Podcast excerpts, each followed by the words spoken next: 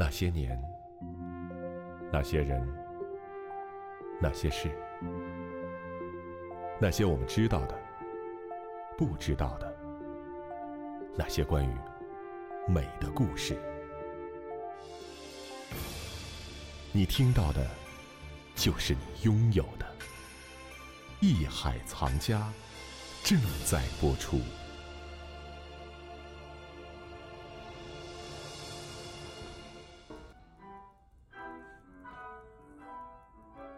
阳光加州随处可见的三角梅和天堂鸟恣意绽放，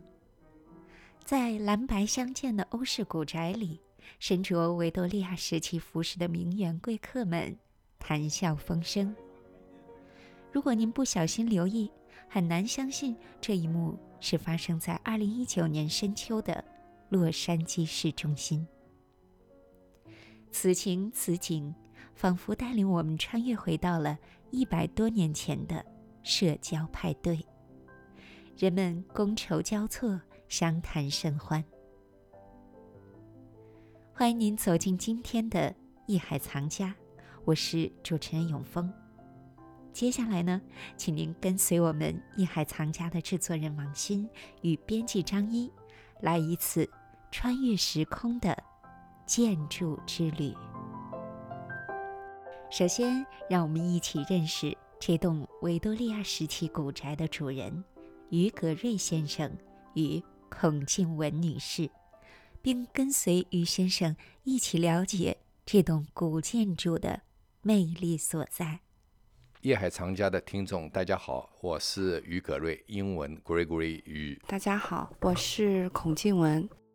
维多利亚建筑的特点就是什么呢？它一定凹凹凸凸，凹凸感很强。外墙呢，它要尽量的打造每一个细节都是要有那个 detail 的，所以呢，你看它的外墙那么复杂的哦，没有花十年八年的时间你打造不出来。在一八九零年的时候，那个时候没有大机械的生产，这些所有的雕刻全部都是手工雕刻出来的，所以这里面一片一片全部手工雕刻。当我们做那个 renovation 翻旧的时候，这些一片一片大部分都坏了。然后再靠人工一片一片再做出来，再把它放上去的。我自己拍的影片里面都有，就是工人怎么一片一片给它放上去，才做到这个程度。所以呢，修建维多利亚建筑一向是所有的同行里面认为是个 headache，是个头痛的事情。因为呢，它不仅要花巨资去修，还有一个就是你要对 detail 的，对一些细节的把握要把握的相当好。你把握的不好的话，就变成面目全非了。所以呢，搞维多利亚建筑。那个装修和复原就是要花大量的时间查阅资料。事实上，待会你们看到里面的那个墙纸，维多利亚建筑这栋建筑从来没有达到过今天这样的辉煌。它在一八九三年的时候，墙纸很简单，那个时候的印刷工艺很简单，它不可能印到那么好的。而现在这里面的都是参考了英国的皇家建筑在里面的墙纸的用色，大量参考、大量阅读以后，再选择这些墙纸从英国运过来，再慢慢的一层一层的贴进去。墙纸是维多利亚建筑里面我们讲的叫 element，就是它的元素里面最重要的一环。像这样的墙纸，你一看好像蛮漂亮的，事实上它的复杂程度就是要有七层的重叠才能达到一个状态。你看啊，我我手电筒照的地方，你看啊，下面第一层底层的腰带，这是第一层，然后第二层是中间那个米色的，第三层又是个腰带，这是第四层，应该讲是主要墙纸，然后上面还有个顶线，这第五层。然后第六层是屋顶上面还有一层的边线，然后再是屋顶。所以呢，它一般的完成要有七种不一样的颜色才能达到一个和谐。然后维多利亚建筑它强调什么呢？每一个空间都要有不一样的颜色，它不能完全统一的。但是呢，基色要完全一致的，就大的情况下是和谐的。但是呢，每一间都有变化，不能讲这个房子贴的完全一样的，从头贴到底，它就失去了维多利亚的那个建筑的元素。所以呢，你看这个房间里面到里面也一样，每一个房间都有变化，但是呢，它的大的基色都是统一的，是在一个基色里面的不断的有变化，这是维多利亚墙纸的一个要求。而这个墙纸贴呢，雇佣了四个人贴了半年才把它贴出来的，就是时间花了很长。你要把每一个吻合点要吻合的相当好，接缝尽量不能看出来，所以这个是一个很花功夫的一个活。那？如果不是这样弄的话呢，就不像维多利亚建筑。比如你把外建都做完了，还是不像。那么呢，像灯也是维多利亚的特点，在维多利亚时代是没有电灯的，所有看到的维多利亚灯都是用煤气灯改装的。这个灯呢，就是最典型的是维多利亚的煤气灯改装成电灯的。洛杉矶是一九一二年开始有电灯的，这个房子建造是一八九三年，所以呢，一八九三年到一九一二年这段时间全部是用的气灯。我们有一对典型的气灯，就是在那个壁灯啊，待会给你们看，这些电灯都是属于那个维多利亚。气灯改装而成的，而这两个壁灯呢就不是了，它是法国的壁灯，对吧？因为其实当时的维多利亚建筑或者法国的路易十三、路易十四建筑，他们用的材料都英美两国相互交换的，并不是像维多利亚的全部是维多利亚的，也有交换使用的这种可能性。这是最典型的维多利亚的气灯，它建造的年份可能是一八五零年，那么这是用煤气烧的，四个头都是会点燃的，到到现在还属于工作状态。而这一对气灯，可能当今世界上你找不到第二对，因为它已经属于那个四存品里面相当少的，就是还保存没有改装成电灯，所以这一对呢是花了很多时间去把它寻觅过来再装上去的。那么严格意义上讲，如果今天要通上煤气，它还能用，但是呢，洛杉矶的那个 DWP 呢不允许用，他认为一百五十年以前的灯都可能漏的，一用的话会造成安全隐患。所以这个还不允许用，但是现在就把它装在上面，作为一个装饰效果。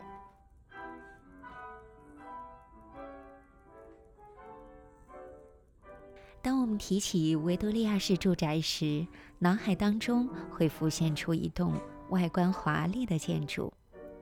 棱角分明的屋顶，装饰精美的三角墙，以及矗立着纺锤形立柱的宽阔门廊。严格来说，维多利亚式住宅指的是英国维多利亚女王统治时期设计建造的房屋。虽然维多利亚时代曾涌现出许多不同的建筑风格，但复杂的外部装饰和繁荣的内部陈设是这一时期建筑的共同之处。我们跟随于格瑞先生走进这座维多利亚古宅之后，穿越时空的感觉油然而生。全木质结构透露着年代的气息，玫瑰花朵元素布满了墙纸和窗帘。古老的落地时钟、水晶吊灯、古式壁炉和古典钢琴，每一个角落。和细节都无声地向我们诉说着时间更迭的故事。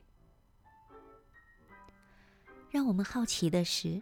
为什么在洛杉矶市中心有着这样一栋和周围截然不同的建筑？这栋老宅在过去百年内发生了什么？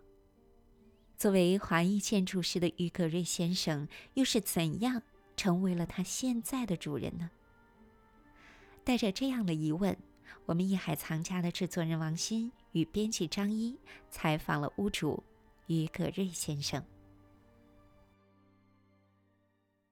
自我介绍一下吧，我的中文名字是于葛瑞，英文名字是 Gregory Yu，是一九八六年年初来美国的。在中国呢，我是学那个心理学的，也在复旦大学教心理学教了三年。到美国以后呢。一开始也是学心理学，是心理学那个 PhD program，学了两年以后，再转到建筑系研究生院开始学建筑的。美国的建筑学里面有一个科目，不是很多人在关注的，它叫建筑认知学。建筑认知学就是要有心理学的基础才能学这个领域的。讲简单一点，譬如讲你看到一个物品在马路上耸立出来，你凭什么讲它是建筑而不是一个工地？这里面就是有人的认知的过程，大脑有一种快速截取信息的能力，然后来鉴别这个不是一座山，而是一个建筑。所以建筑认知学就是研究这个领域人怎么来认知建筑，怎么来接受建筑。我们讲的是 elements，英文讲的就是你怎么来鉴别这些细节，然后产生出对这个建筑的认知，也认为这个建筑是属于一种。古典建筑还是现代建筑还是临时性的建筑，这就是建筑认知学所研究的范畴。于先生之前的心理学专业看似与建筑无关，但其实对他这栋维多利亚古宅的改造起到了至关重要的作用。在这栋古宅的修复过程中，他的太太孔静文女士又对于先生有着怎样的帮助呢？这里是艺海藏家，请您不要走开，我们待会儿见。